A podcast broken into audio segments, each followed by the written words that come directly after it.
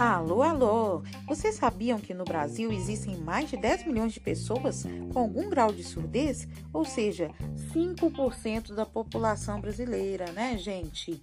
E vocês já pensaram como que essa população aprende, por exemplo, ciências? Será que é fácil? Pois é, existem expressões utilizadas né, nas ciências que não constam em dicionários de Libras. Bom, é possível criar novos sinais através da interação com os surdos. É necessário oferecer cursos, formação inicial e continuada de professores que promovam um investimento. Porém, a criação desses sinais é bastante para garantir a participação do sujeito surdo e total atendimento desse referente no conteúdo de ciências. Quando uma pessoa surda precisa expressar um termo que não conta com o sinal em Libras, ela utiliza o alfabeto manual, datilologia.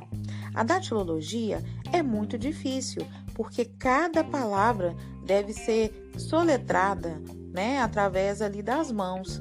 Então demora muito. Pense bem, se o surdo for é, soletrar a palavra retículo endoplasmático é bem difícil, né, gente? É muito demorado e cansativo, ainda mais para alguns termos das ciências. O sinal específico ajuda muito tanto o aluno como o intérprete.